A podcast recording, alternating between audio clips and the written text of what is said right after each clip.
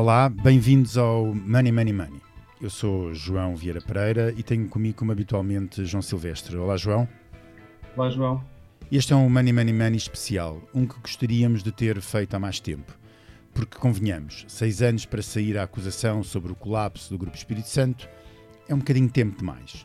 Mas, como diz a sabedoria popular, mais vale tarde do que nunca. Mesmo que o tempo da justiça seja lento, é melhor haver justiça do que não haver. E neste caso ela começa a ganhar forma na acusação a 18 pessoas e 7 entidades coletivas.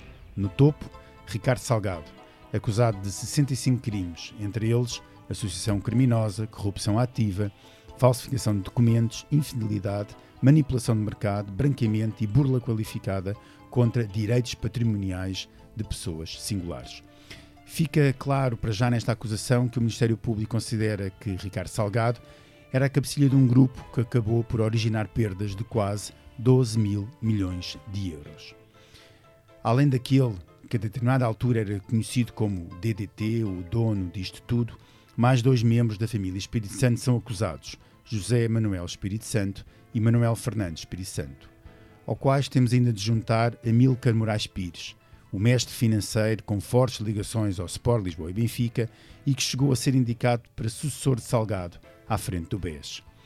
Também Francisco Machado da Cruz, antigo contabilista do Grupo Espírito Santo, é uma peça fundamental na tentativa de esconder a situação patrimonial ruinosa em que se encontrava o grupo familiar.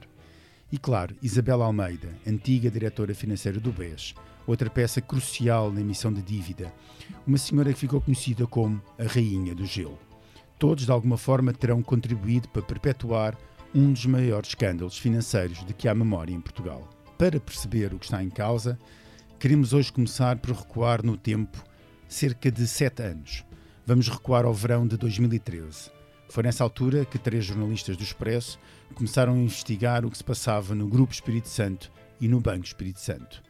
Hoje estão aqui nesta sala dois deles, eu próprio e Pedro Lima. Olá, Pedro. Olá. Uh, que participaram no início dessa investigação. Falta aqui a Isabel Vicente, também jornalista do Expresso, que por fazer anos hoje, estamos a gravar quarta-feira, dia 15 de julho, não pôde estar presente. Deixamos aqui os parabéns à Isabel. E esta conversa juntou-se ainda mais dois jornalistas do Expresso, Miquel Pereira. Olá, Miquel. Olá. E Diogo Cavaleiro, que tem acompanhado o dossiê Espírito Santo ao longo de também muito tempo. Olá, Diogo. Olá, Biba. Pedro, vou começar por ti. Pedro Lima, vamos recuar ao verão de 2013. Conta-nos como é que tudo começou, como é que tu começaste a pegar nesta investigação ao Grupo Espírito Santo, quando se pensava que o Grupo Espírito Santo aliás, eu recordo que uh, nós, na altura, no grupo, tínhamos uma, uh, tínhamos uma revista chamada A Exame, que pertencia ao grupo, e tínhamos feito há relativamente pouco tempo uma, uma capa com Ricardo Salgado em que escrevíamos um, como, como o Grupo Espírito Santo tinha tinha evitado a ajuda do, do Estado. Do Estado. Uh, e, portanto, isto tinha sido pouco antes de começarmos exatamente esta, eh, esta investigação. Como é, que, como é que tudo isto começa? Bem, eu acho que nós deveríamos, eh, se calhar, recuar um bocadinho mais ainda ao início da crise financeira, da anterior crise, de, enfim, estamos a passar por uma nova crise financeira de 2007-2008, começou nos Estados Unidos com, com o subprime, se, se bem nos recordamos, e, e, de facto essa crise contaminou todo o sistema financeiro nos Estados Unidos e na, na própria Europa e Portugal inclusivamente. E o que se verificou na altura foi que, de facto, uma série de bancos em Portugal precisaram da ajuda do Estado. Tivemos o caso de, do BPI, do BCP, da Caixa Geral de Depósitos. O Banco Espírito Santo uh, fazia gala, digamos assim, de que não precisava do Estado para nada. Enfim, havia, havia ali um, um, trauma histórico, como nos lembraremos também, que, era o, que tinha a ver com as nacionalizações. Portanto, o, o Grupo Espírito Santo nunca quereria que o, que o, que o Estado entrasse ou ajudasse ou, ou fizesse o que quer que fosse. E, e, isto começou a dar nas vistas, claramente. Essa capa de exame foi um, foi um marco, digamos assim. Na altura, o próprio Grupo Espírito Santo gostava muito de comunicar que não precisava do dinheiro do Estado. Um, e, e... Oh, oh, Pedro, mas era. Uh, eu aqui faço. Uh, aqui um, quase um ato de contrição. Uh, feito, feito por nós. Mas havia, por parte dos jornalistas na altura e de nós mesmo, a, a ideia de que realmente o Grupo Espírito Santo tinha passado completamente ao lado desta crise, exatamente porque tinha uma forte estabilidade financeira que era originária no facto da família ter essa capacidade financeira. Da família e do, do Crédit Agricole, que era um parceiro histórico, portanto, que, que sempre apoiou o Grupo Espírito Santo. E sim, desse ponto de vista, temos de fazer de facto esse essa, essa, essa análise. Nós uh, olhávamos para o Grupo Espírito Santo como, de facto, um grupo sólido e, e que, de alguma forma, com essa estabilidade acionista, uh, tinha conseguido atravessar a crise, uh, ou estava a conseguir atravessar a crise de uma forma relativamente tranquila. Um, mas lá está, a partir de uma determinada altura nós começamos a ver, começamos a ter alguns sinais uh, de que havia alguma contaminação do, do, do, próprio grupo pelos, pelos seus problemas. Eu lembro um artigo que nós escrevemos sobre o, o Fundo do Espírito Santo Liquidez, que, que tinha uma série de dívida do, do, do próprio grupo uh, lá dentro, e, e, isto começou também naturalmente a gerar alguma. Enfim, bastava olhar para as contas, foi o que nós fomos fazer também, é? Nós fomos a, ver, a analisar aquele fundo e verificamos que estava lá uma série de dívida do, do grupo, uh, e desse ponto de vista, uh, os próprios reguladores começavam a olhar para, para aquela situação com alguma com algum receio. Mas, mas, mas deixa-me só ir um bocadinho mais, mais, fundo, até porque eu sei parte da história, mas gostava que contasses. Como é que. Um, como é que nós começamos? É verdade que nós, uh, uh, os dados do, desse fundo eram, eram públicos, mas a verdade é que tudo isto acaba por chegar aos jornais também depois de denúncias feitas uh, por Pedro Queiroz Pereira, entretanto falecido, uh, que numa guerra de tentativa de controle de, de, de, parte de Ricardo Salgado, do grupo industrial de, de, Pedro Queiroz Pereira, e acaba por, por ser essa guerra que, que que, que leva uh, a que cheguem aos jornais, nomeadamente ao Expresso, muita da informação por trás de, deste, de, deste, deste esquema todo financeiro. Sim, sim. Nós, uh, nós começamos a ter, uh, de facto, sinais de que havia um problema grave entre Ricardo Salgado e Pedro Carlos Pereira, que já vinha de há muitos anos atrás.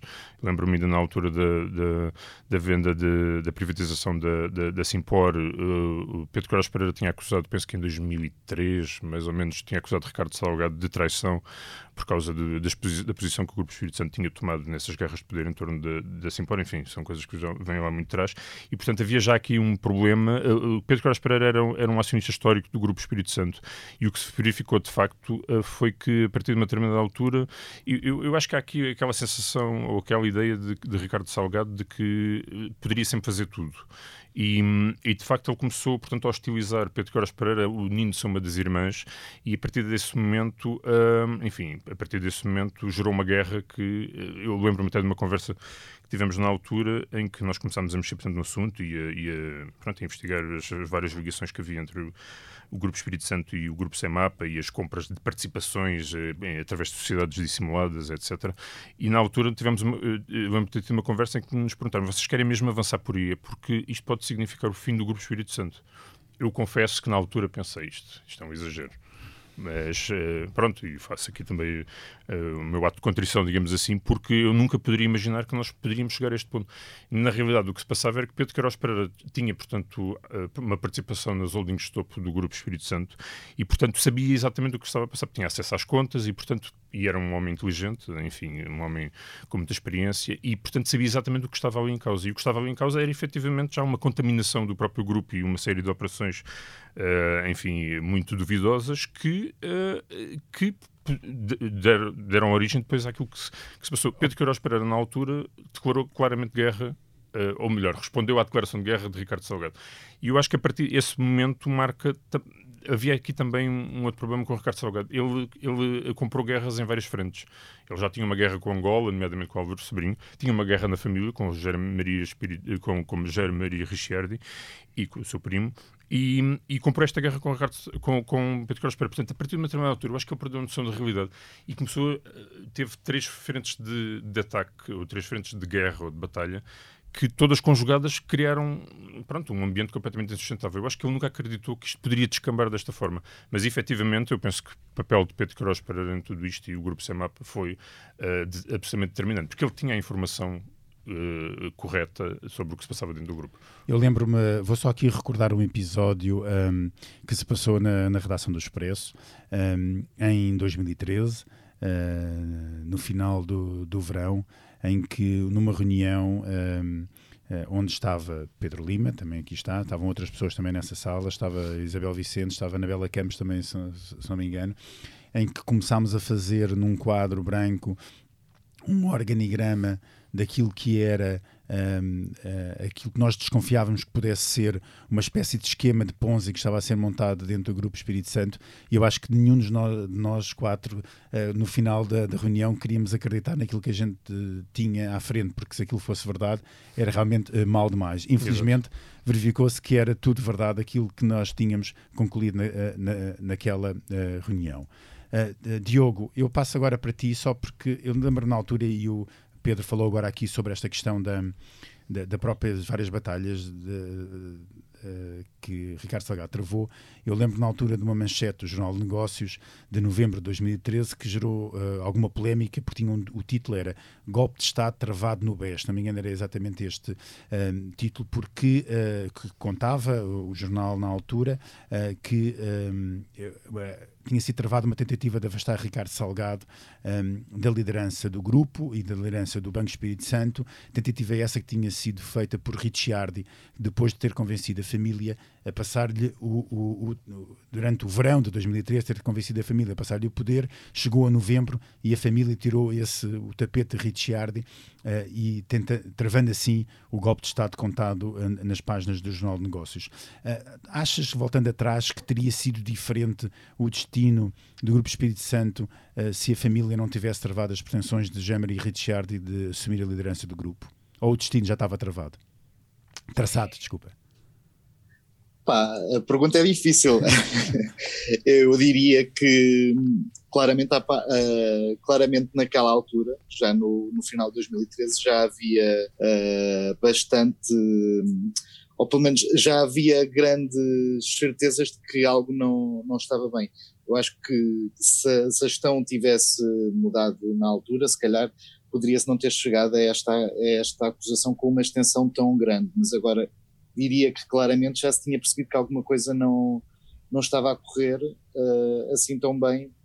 Uh, além disso, não nos podemos esquecer que no ano seguinte o Banco Central Europeu uh, iria sempre assumir a supervisão direta sobre, sobre o Banco Espírito Santo. Eu acho que esse, esse facto, essa, essa, essa mudança na supervisão financeira da banca europeia acabou por ter alguma importância na, naquilo, que, naquilo que aconteceu ao BES, porque a queda do BES acontece antes dessa supervisão do BCE começar, mas quando já, se, quando já havia um olhar bastante profundo do, do Banco de Portugal sobre o que, é que, o que é que estava a acontecer. Portanto, eu diria que alguma coisa já iria sempre já iria sempre acontecer, porém acho, acredito que de forma bastante, bastante diferente, porque aquela, aquela, esse golpe de Estado falhado foi realmente uma coisa muito, muito marcante no, no BES, não é? Portanto, é, é a primeira vez que publicamente a gestão de Ricardo Salgado foi completamente posta, posta em causa. Portanto, alguma coisa, alguma coisa sairia daí, porque normalmente quando há inimigos perto, perto um do outro, que foi o que, o que acabou por acontecer, acaba sempre por haver hum, espaço para fugas de informação, por exemplo, Uh, portanto, haveria sempre espaço para alguma coisa. O que eu duvido, se calhar, era da dimensão uh, de tudo isto, até porque muitos dos factos que estão na acusação, ou vários dos factos que estão na acusação, também foram uh, perto do fim do, do BES. Portanto, esses poderiam não ter acontecido se tivesse acontecido esta. Mas Diogo, tu que acompanhas, tu que acompanhas o, sistema bancário, os bancos há muito tempo, o sistema financeiro, tu tinhas a noção de, de que era possível uma coisa destas acontecer num, num, num, banco em Portugal? Porque nós, nós vemos coisas destas a acontecerem, já aconteceram várias vezes em, em, por muitos países do mundo, nunca tinha acontecido uma coisa destas em Portugal. Tu tinhas noção que, que era possível uh, uh, algo deste estar a ser congeminado dentro daquilo que era considerado um dos baluartes da, do sistema financeiro português? Uh, eu acho, não sou assim tão velho como dizes, mas com, com, com, os, com, os, meus 30 anos eu acho que consigo conseguimos sempre ser surpreendidos com o, o que acontece. Uh, portanto, e a verdade é que já muita coisa tinha acontecido uh, na banca portuguesa. O BPN, o BCP eram já uh, casos que tinham mostrado que poderia acontecer muita coisa escondida na banca portuguesa. Agora, o que uma, uma pessoa olhar para, esta, para este despacho de acusação do Ministério Público fica surpreendida é com a quantidade de empresas uh, muitas delas em paraísos fiscais, que compunham este, este grupo e através das quais eram feitos pagamentos. Eu acho que claramente o que se percebe é que à volta deste banco havia aqui uma rede um, completamente suspeita para que é que existia, porque é que à volta de um, de um, de um banco, ou mesmo de um grupo, todos sabemos que tinha, tinha a presença em várias áreas, uh, porque é que havia tantas empresas em paraísos fiscais, por exemplo. Portanto, uh, acho, acho que este, esse é claramente o ponto que temos,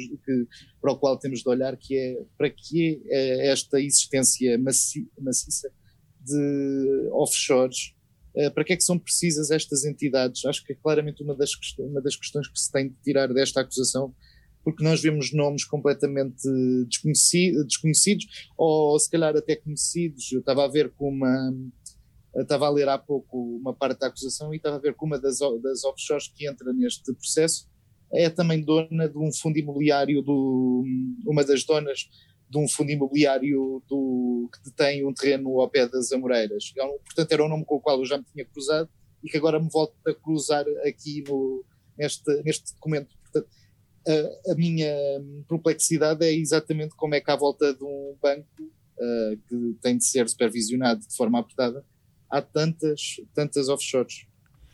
Mas, Diogo, uh, queria-me só aproveitar também para te perguntar outra coisa que tu falaste aqui relativamente ao Banco de Portugal. Uh, achas que esta acusação de algum modo pode ajudar a diminuir as críticas relativamente ao Banco de Portugal? Porque o que, o que acontece muitas vezes e o que aconteceu nos últimos anos é que uh, o, o, o supervisor tem sido amplamente criticado uh, uh, por não ter visto aquilo que se passava no, no, no grupo, no, dentro do Banco Espírito Santo. Um, eh, ou da maneira como estava a ser contaminado pelo Grupo Espírito Santo.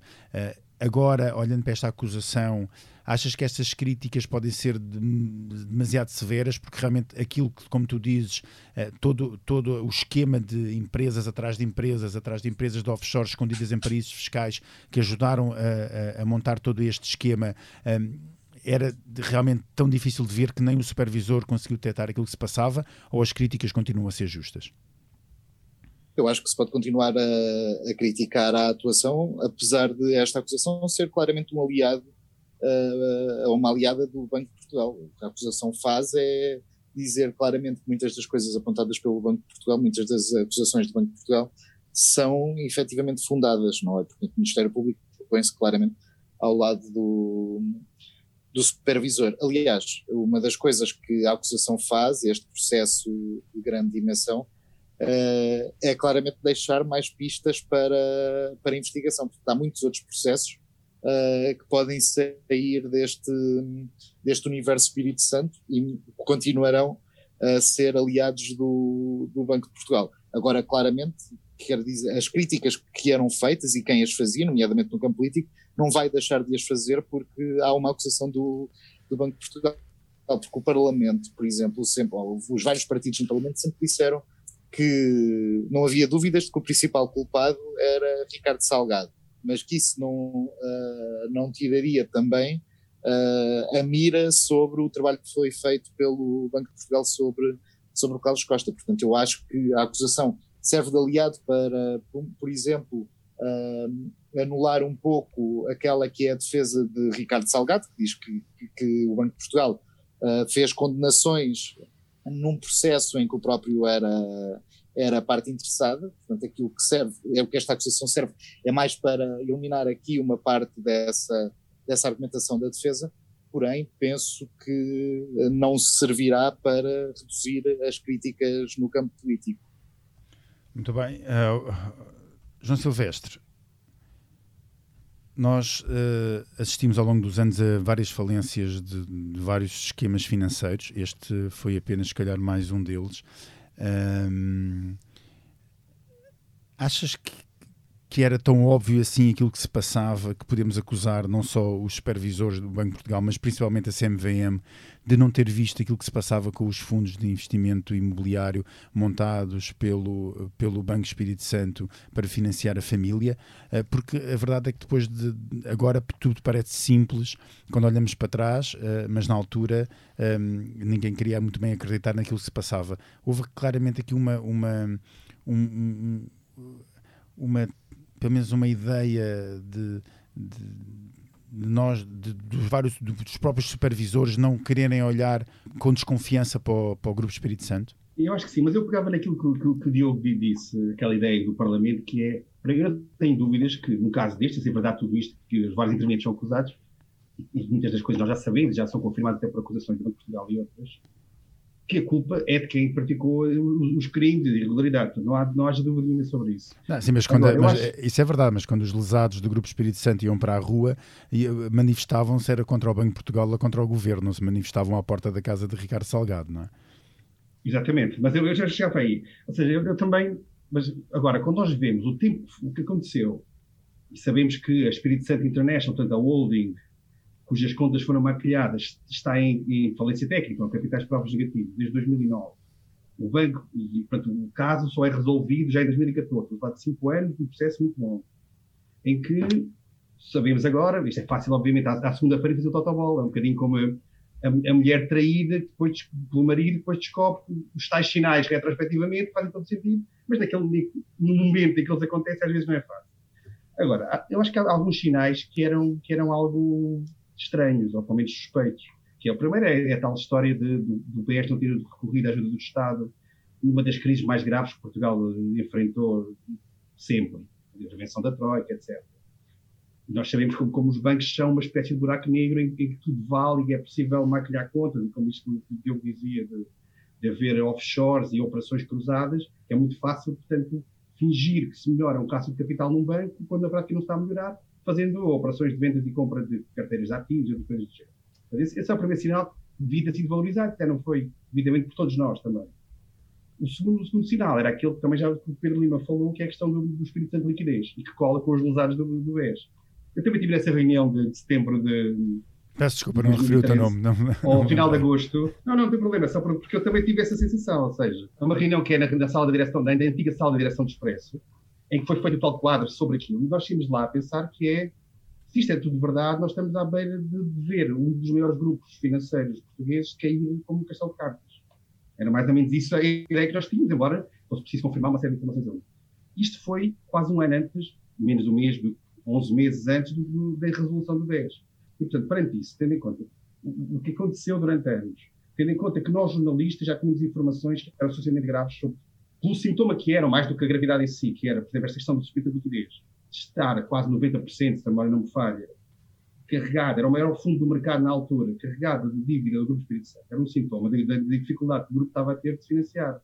E, portanto, a CMVM, que falava da CMVM, mudaram as regras e obrigou que o banco, que o banco ou que o fundo, que é a gestora dos fundos, até novembro, se a memória não me falha, reduzisse a exposição para um, para um valor mais baixo. E é nesse, é nesse intervalo, de setembro a novembro, dois, três meses, que, que, o papel comercial do Grupo Espírito Santo é enviado via balcões do banco para os tais lesados. Criando os lesados, sentido, exatamente. Tendo em conta o tempo, o tempo que, isso, que isso levou, tendo em conta que o que é normal, é, é, é expectável que o supervisor, seja ele que quer for, perceba a lógica básica e não se refugie em meros formalismos. Mas a verdade é que é essa, assim, nós, nós temos uh, uh, uns, uns quatro ou cinco jornalistas que se juntam numa sala uh, e conseguem, em pouco mais de, de, uma hora, com algum tipo de informações, fazer um esquema uh, daquilo que estava a passar, uh, e depois, obviamente, escrevemos sobre isso e, e continuamos a investigar. quando essa informação era pública, tudo feito com base em informação pública, nada disto foi com informação confidencial que tivéssemos obtido de algum lado, não era com informação pública e publicada sobre estes fundos, que depois obrigou uma atuação da, da, da CMVM, mas essa atuação foi apenas de dizer resolvam isto e tirem. E, e, e, o que foi feito é, debaixo da alçada dos mesmos supervisores, da CMVM e do Banco de Portugal, foi criado o papel comercial vendido ao balcão, como se, se isso resolvesse o problema. Ou seja, há aqui claramente uma falha nas instituições que permitiram que ou foram pelo menos um, permissíveis a que a solução um, criasse, ainda, ou não solucionasse o problema de raiz, mas criasse um outro problema ao lado. Sim, era isso, era que eu estava a dizer, ou seja, era expectável, e, e espera-se que os supervisores tenham essa percepção, que quando, de um lado, e é, e é preciso que haja coordenação entre eles também, que é quando de um lado se diz que o máximo de exposição que um fundo pode ter, nós estamos a falar de 2 mil milhões de euros, ou 2 mil qualquer coisa milhões de euros, de, de ativos sob gestão naquele fundo, os quais 2 mil milhões eram dívida, dívida do Grupo Espírito Santo. Quando, nós, quando o supervisor diz que tem que baixar esse valor, tem que ter atenção para onde é que vai esse valor, porque, porque aqueles, aqueles sítios saem dali são vendidos ao balcão, criando problemas de outros tipos. Não é, não é sobre a gestão do fundo, mas é outro tipo de problema. Ou seja, na prática, o que se fez foi permitir que o grupo e o banco chutassem um bocado o problema por baixo do tapete e os supervisores eu não digo que tenham culpa direta, ou seja, tinham sido coniventes com, mas foram, não foram suficientemente persuasivos, e há várias formas de o ser, não só os formais, mas também os informais, e deixaram que um, um problema, que obviamente tem culpa de quem, quem o cria, e nós sabemos que, mesmo lá fora, na generalidade dos casos, quando estes, estes casos são muito bem urdidos e os esquemas são muito complexos, é difícil haver, haver eh, conhecimento deles sem alguém dentro a denunciá-los. Mas mesmo perante isso tudo, é difícil dizer quando acontece um caso deste tipo, com esta gravidade, que toca vários supervisores, que penaliza muita gente, é difícil dizer que o supervisor esteve bem quando nas suas barbas aconteceu tudo isto. Mas, a verdade, mas a verdade é que aconteceu. Uh, Micael, uh, Micael Pereira, há um, uh, o Micael acompanha há muito tempo, jornalista de investigação, acompanha há muito tempo uh, o que se passou no Grupo Espírito Santo. Uh, Micael, diz-nos diz uma, uma coisa. Há, esta investigação, a investigação jornalística que começa em 2013 dá depois um salto gigante com a entrada ou, ou com, com o aparecimento dos Panama Papers. Um, Conta-nos um pouco como é que esta investigação foi possível e aquilo que e de que modo é que uh, uh, uh, os Panama Papers ajudaram a compreender, a compreender aquele emaranhado de, de, de, empresas e de instituições que, o, que o Diogo Cavaleiro falava, e permitiram de algum modo montar toda esta também toda esta acusação do, do, do Ministério Público. não, eu queria só acrescentar aqui em relação ao que vocês estavam a falar antes que é preciso ter também noção que a par do que vocês estavam a falar sobre a própria, os próprios sintomas que foram aparecendo já em 2013 relativamente à saúde financeira do próprio Grupo Espírito Santo eh, face à crise financeira, é que nós tínhamos um caso em paralelo, foi um caso muito importante, ainda está em aberto, a Operação Monte Branco. Uh, e, e, portanto, a Operação Monte Branco passou a ser conhecida, julgo que em maio de 2012, quando houve, quando houve umas detenções, detenções inclusive do Michel Canals, que era o famoso famoso em Lisboa, na elite, um famoso gestor de contas de, de ricos, não é? Na UBS, portanto, e, e o Ricardo Salgado foi, eh, eh, foi notícia ainda em 2012, eh, quando, quando surgiu esta ideia de que ele tinha, ele, tinha sido ouvido como testemunha, portanto, voluntariamente nesse processo. E percebeu-se a dada altura que ele poderia ser, seria, isso foi noticiado ainda nessa altura, que ele seria cliente de uma empresa, que era a Talacoia, que veio-se a saber que estas coisas todas liadas, né? veio-se a saber que era detida pelo, pelo Álvaro Sobrinho, presidente do BESA, do BESA Angola, e pelo Helder Batalha, que era o braço, o braço direito do, do, Ricardo Salgado, para todos os negócios relacionados com a África. Portanto, a gente veio, veio a saber que, pronto, eu, eu, sinceramente, olhando para trás, eu acho que, quer dizer, se eu trabalhasse no Banco de Portugal, as minhas, as, eh, eu, eu estaria já bastante nervoso sobre quais seriam, sobre a própria dignidade do Ricardo Salgado, que realmente até essa altura era visto como um banqueiro uh, uh, muito reputado, que foi granjeado com prémios e condecorações, etc. Mas havia ali já alguma coisa de bastante preocupante. Somado com aquilo que vocês eh, estavam a falar, enfim, sobre... Oh, Miquel, desculpa, deixa-me deixa só dizer uma, e juntando ao que estás a dizer, que é a questão dos RERTs, que também soma aí... Exato, exato.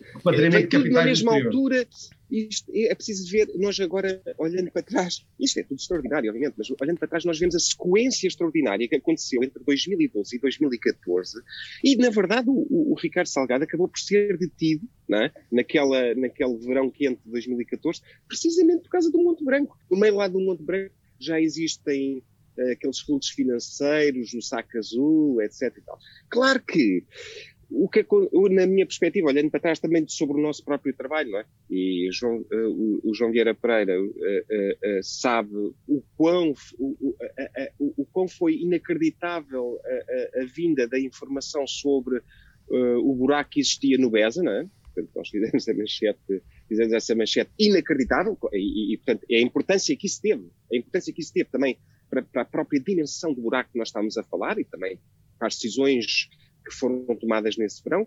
Ou seja, as coisas estavam ligadas, porque era o mesmo homem que era dono dessa, dessa empresa de gestão de fortunas na, na Suíça, o Álvaro Spring. Enfim, as coisas estavam ligadas e havia sinais evidentes aqui de que alguma coisa não estava bem do ponto de vista da atuação do próprio Ricardo Salgado na sombra ao longo destes anos todos. Mas, obviamente, que não só o Ricardo Salgado teve o azar que teve pela crise financeira que, que, que, que apareceu em 2009, é? e portanto teve que fazer esse esforço enorme de tentar manter a coisa controlada dentro do seu próprio gabinete, e daí realmente não, não pedir a ajuda do Estado, ao contrário dos outros bancos, é? que seria realmente, olhando para trás, a gente vê que isso seria estranho, é? que isso era estranho, mas do ponto de vista da, da soma das áreas que ele teve, apanhou com os Panama Papers, que foi uma grande surpresa quando em 2005 nós começámos, a, a, o Expresso começou a trabalhar com os Panama Papers, nessa fuga de informação.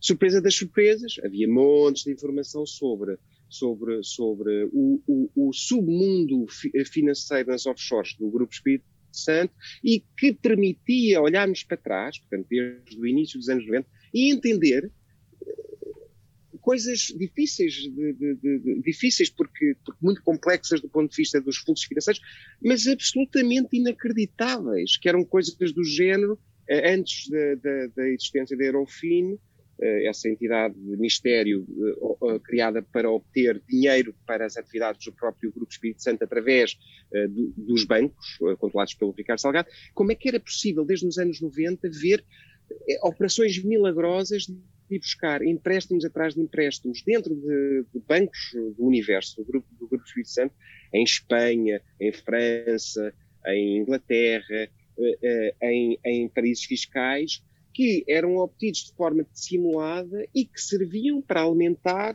entradas grandes de capital em coisas como, por exemplo, a CEMAPA, do Pedro Queiroz Pereira, não é? Que é aquela famosa história do Pedro Queiroz Pereira perguntar ao Ricardo Salgado diretamente, lá, uh, o que é que estás aqui a fazer na, nas atividades do meu grupo e o Ricardo Salgado ter uh, a coragem de dizer que ele não tinha nada a ver com isso. Uh, pronto. Eu acho que realmente nós tivemos essa sorte de, de, de no meio desta, desta incrível sequência de, de, factos, nós termos tido acesso a este tipo de informações. O Panama Papers fez parte dessa sorte que nós tivemos.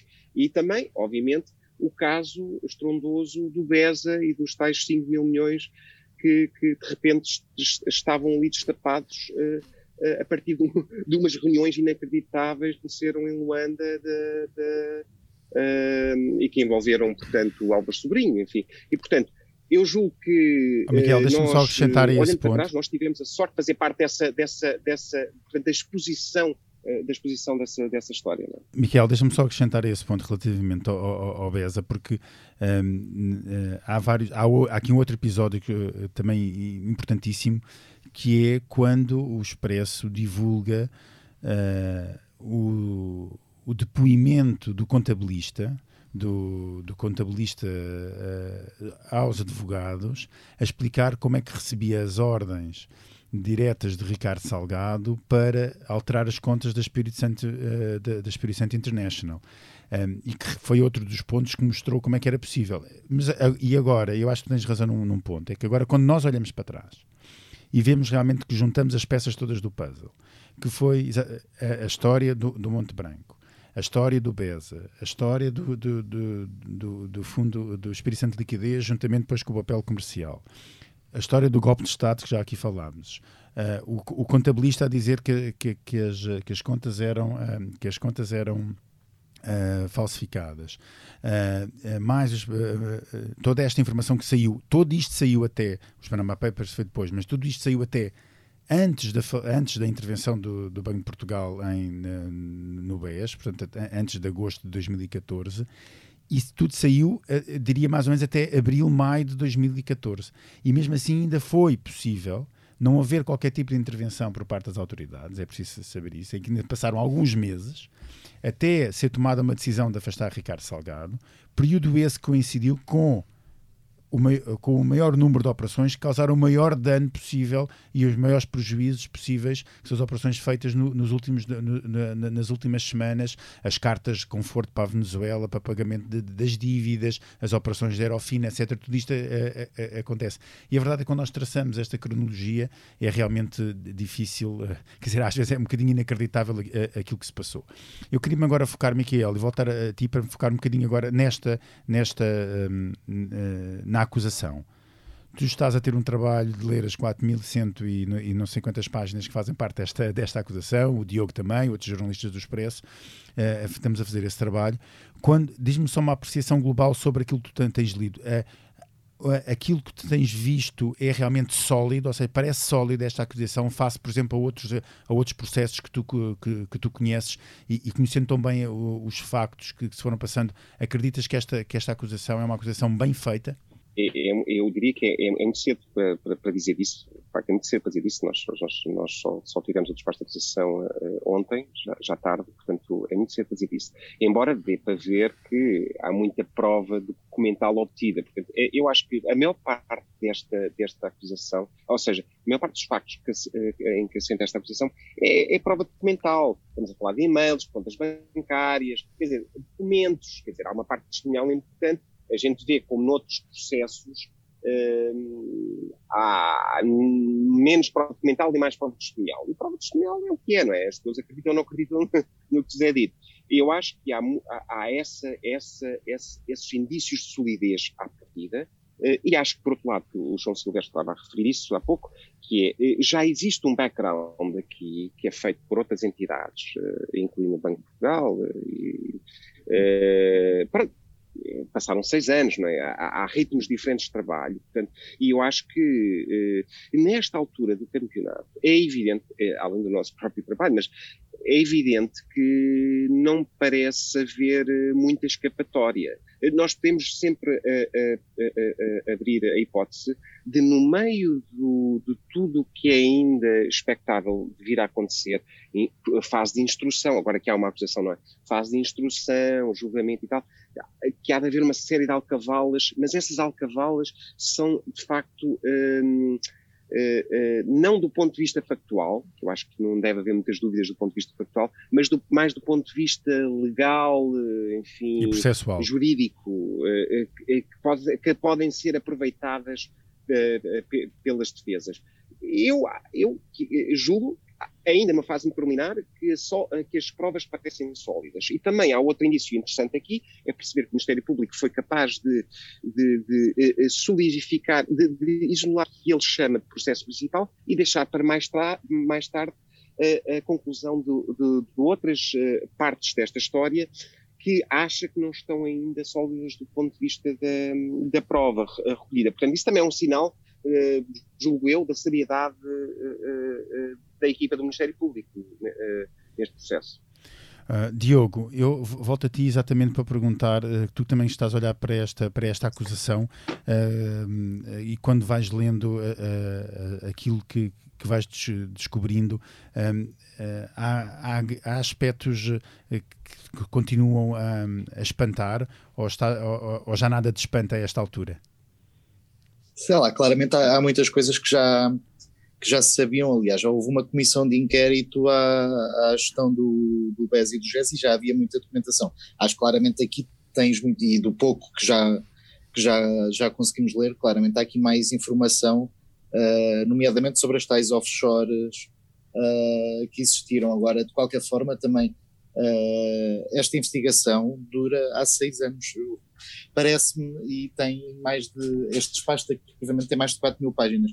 Acho, numa lógica de uma pessoa, eu não sigo, não sou, não, enquanto jornalista, sigo banca e, e justiça, por justiça só na lógica de, da parte dos processos, portanto, é uma área que não é minha, a parte de justiça, só a apanho uh, por efeitos secundários, Uh, mas aquilo que me parece é que este caso é claramente é, tão, é um dossiê tão grande como é o, aquilo que se diz do caso da Operação Marquês também. Portanto, é tudo tão grande que uma pessoa pensa uh, quanto tempo efetivamente durará até que qualquer destes factos consiga ser uh, efetivamente provado em, em tribunal.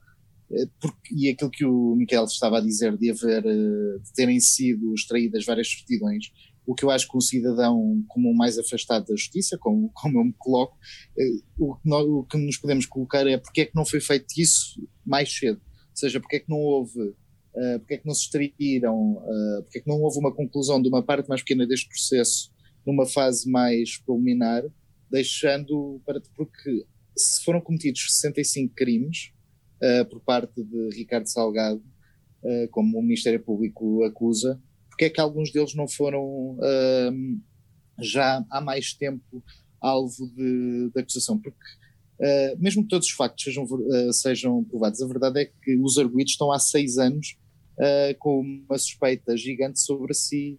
Uh, e, Mas também eram muito mais, nós temos direito... Diogo, eram, eram muito e, mais arguidos, e houve é? muito, Há muita gente que ficou fora dessas acusações.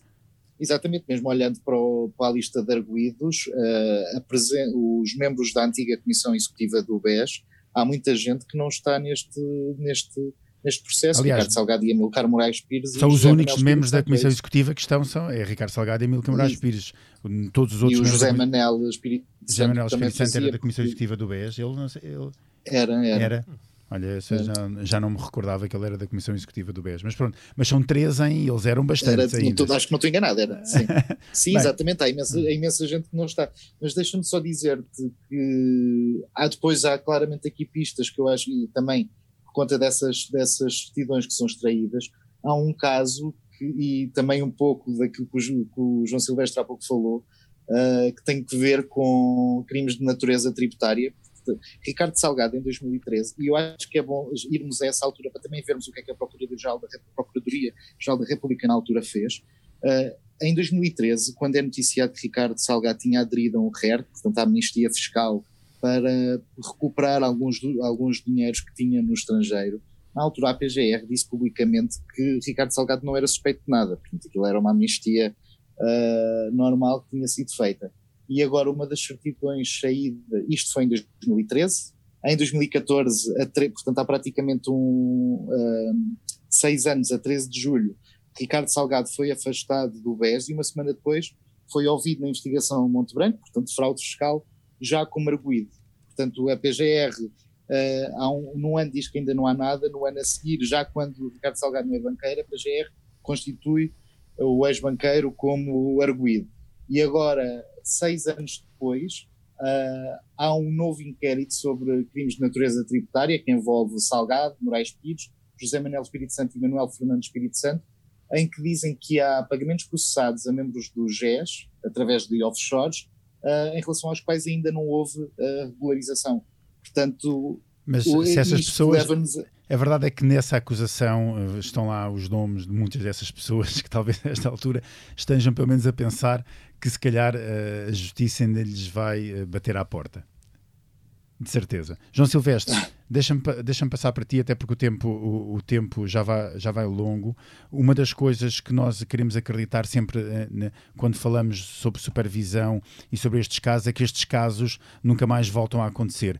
Acreditas que hoje, depois disto tudo, eh, a supervisão eh, e, e, a justiça está um bocadinho mais forte no sentido de, de, impedir que este tipo de casos volte a acontecer? Ou estamos a falar de um, de um, de um setor, o setor financeiro, onde há sempre alguém mais esperto a, a contornar a lei do que aquilo que é, que, que, é possível. E eu recordo, por exemplo, que recentemente explodiu no mundo inteiro uh, o escândalo da Wirecard, uh, um bocadinho um bocadinho maior ainda da, do buraco do que aquele inicial que estava apontado ao Banco Espírito Santo, o, o, o escândalo da Wirecard na, na, Alemanha, em que foram ocultados uh, realmente montantes super elevados de, de receita. Um, o que é que tu achas? Achas que estamos livres de outro Banco Espírito Santo nos próximos tempos? Acho que é impossível dizer que estamos livres para sempre deste tipo de, de casos. Mas para já, porque são casos, este tipo de sistemas financeiros são muito, muito complexos e muito opacos, e portanto é, é quase impossível controlar tudo. O que sabemos hoje é que as regras de supervisão e as regras e os métodos e, as, eh, e a forma de controlar aquilo que acontece é, é, melhor hoje do que era há 10 ou 15 anos. Agora, há casos que é impossível detectar, como eu dizia há pouco, porque muitas vezes aquilo só se sabe precisamente porque alguém dentro denuncia. Porque nós estamos a falar de milhões e milhões e milhões de operações, ou muitos milhões de operações, em que os supervisores verificam algumas por amostragem, por, por algum comportamento mais atípico, mas, mas no global não conseguem controlar tudo. E o caso do Wirecard, também que falas disso, porque eu gostaria de falar precisamente nesse ponto, que é o Wirecard é um falhanço gravíssimo de, de supervisão, do supervisor E de auditores? E de auditores, mas, mas que começa, precisa diretamente dos auditores. Na, na UI esqueceu-se de verificar se nas Filipinas não existia uma tal conta com não sei quantos milhares de milhões de euros que o Wirecard dizia ter. Nem sequer verificou, e conta nem sequer existia. Não era, não era não haver dinheiro, era não haver conta. Portanto, é, mais ou menos o mesmo. O auditor vai, existir, vai avaliar a existência do, do imóvel e nem sequer está lá o imóvel, ele foi ver se o imóvel. Estamos a falar. Isso aconteceu, por exemplo, no, B, no BPN. Tem a ver com a própria, a própria lógica, por exemplo. Mas isso tem a ver com a própria lógica de funcionamento do sistema, que é as empresas, neste caso os bancos ou entidades financeiras, têm uma, uma auditoria interna, têm um auditor externo, que neste caso da Wirecard era a UI, e por sua vez todo o edifício de supervisão vai ensinando em cima desse, desse, desse sistema, de, de, alguma confiança, de algum controle que há em várias camadas. No limite é impossível controlar tudo. E às vezes coisas tão simples como verificar se conta existe, já nem sequer é saber quando é que lá está, mas basta saber se ele existe ou não, falha um dos supervisores e dos países supostamente mais, mais controladores nesse aspecto do mundo. Pedro Lima, um, José Maria Ricciardi foi sempre a voz crítica dentro do, do grupo uh, e era um também dos arguídos neste processo. Não foi acusado, aliás, foi rolado como testemunha de acusação por parte do Ministério Público, a par de outro conhecido banqueiro ou ex-banqueiro, neste caso Fernando Henrique. Um, achas que José Maria Ricciardi tem razões agora para bater no peito e dizer eu tinha razão, uh, vocês deviam me ter ouvido quando eu andava a dizer que o meu primo uh, estava a destruir uh, o grupo familiar? bem, é uma pergunta complicada porque tem de se colocar esta questão, até que ponto é que José Maria Richardi não foi conivente ao longo destes anos de tudo o que se passou, porque nós olhamos agora para, de facto, para toda este, esta montanha de de casos e de. Enfim, nós falámos aqui de vários. Eu lembro-me lembro de outros. Lembro-me da relação da PT com, com o Grupo Espírito Santo. Sim, não falámos desse ponto. Lembro-me da, da, prenda de 14 milhões de euros do, que o construtor José Guilherme deu uh, a Ricardo Sagaldo. Eu lembro na altura, por exemplo, disto, de nós pensarmos, mas isto é mesmo. Estamos a, isto é mesmo. É que parecia, era mal demais, para ser verdade, uma prenda de 14 milhões de euros uh, uh, dada por um construtor. E, portanto, nós, isto era tudo. Nós, eu acho que nós não quisemos acreditar adamante. Não, quer dizer, era mal demais para ser verdade. E, na realidade, verificou-se que era mal demais para ser verdade. Mas Jamie Richardi é da família, portanto está por dentro, enfim, obviamente que uh, sempre se notou, sempre se percebeu que havia ali uma grande diferença entre os dois. Aliás, Ricardo Salgado não escondia uma certa, hum, enfim, uma, um, um certo parte sobre sobranceria sobre o primo. Eu lembro-me às vezes estarmos em almoços em que Ricardo Salgado estava com o seu ar circunspecto e Jamie Richardi falava do Sporting, enfim, daquelas, contava aquelas histórias todas que os jornalistas obviamente adoravam, adoravam ouvir e, e Ricardo Salgado, enfim, tinha uma postura completamente diferente e até se notava ali um certo desprezo, agora olhando para trás, uh, relativamente a tudo isto. Mas é certo que a partir de uma determinada altura, isso aí é, um, é evidente, Jamie Ricciardi se afastou um, da conduta e da, condução dos, dos destinos do grupo e, portanto, de alguma forma teve aqui um papel também importantíssimo para uh, denunciar aquilo que se passou no, no grupo. E isso tornou-se evidente, há pouco, como eu dizia, a partir do momento em que o próprio Ricardo Salgado, portanto, comprou estas guerras todas, incluindo com o seu, o seu primo, colocando de facto numa, numa, pronto, numa posição de, enfim, de, de, conflito muito significativa que acabou por levar a que uh, Richard tivesse de facto esse papel uh, determinante também na, na, pronto, nas conclusões a que chegamos uh, ao fim de todos estes anos. Agora, este processo é de facto gigantesco. Acho que a opinião pública, as pessoas hoje em dia dizem, enfim, aquela frase corrente de que ah, eles isto são acusados, mas depois nada acontece. E de facto eu tenho muita curiosidade para saber como é que isto se vai desenrolar, porque nós os casos que temos visto na justiça nos últimos anos. Eh, enfim, basta olhar para o caso do BPN, por exemplo. Enfim, Chantal Oliveira Costa já morreu e tudo. Portanto, quer dizer, na realidade, estes processos são tão gigantescos e tão complexos que, que, pronto, um cidadão comum colocará a questão de porque é que não se parte isto em, em, em diferentes casos ou de alguma forma, porque eu, a ideia que dei que isto vai, ainda vamos ter ainda muito, muitos anos isso, pela frente. Isso, isso de certeza. Um, o que terminou já foi o nosso tempo, já vamos longos. Este foi o 41 episódio Money Money Money. Uh, a edição esteve a cargo de Joana Beleza. Já sabem, enviem-nos perguntas e sugestões de temas que gostaria de ver discutidos para o e-mail economia.expresso.empresa.pt e até lá cuide muito bem de si, resguarde-se, lave muito bem as suas mãos se ainda for, eh, se ainda estiver muito preocupado com esta pandemia. Eh, e já sabe, nós estamos aqui todas as semanas, eh, conte connosco.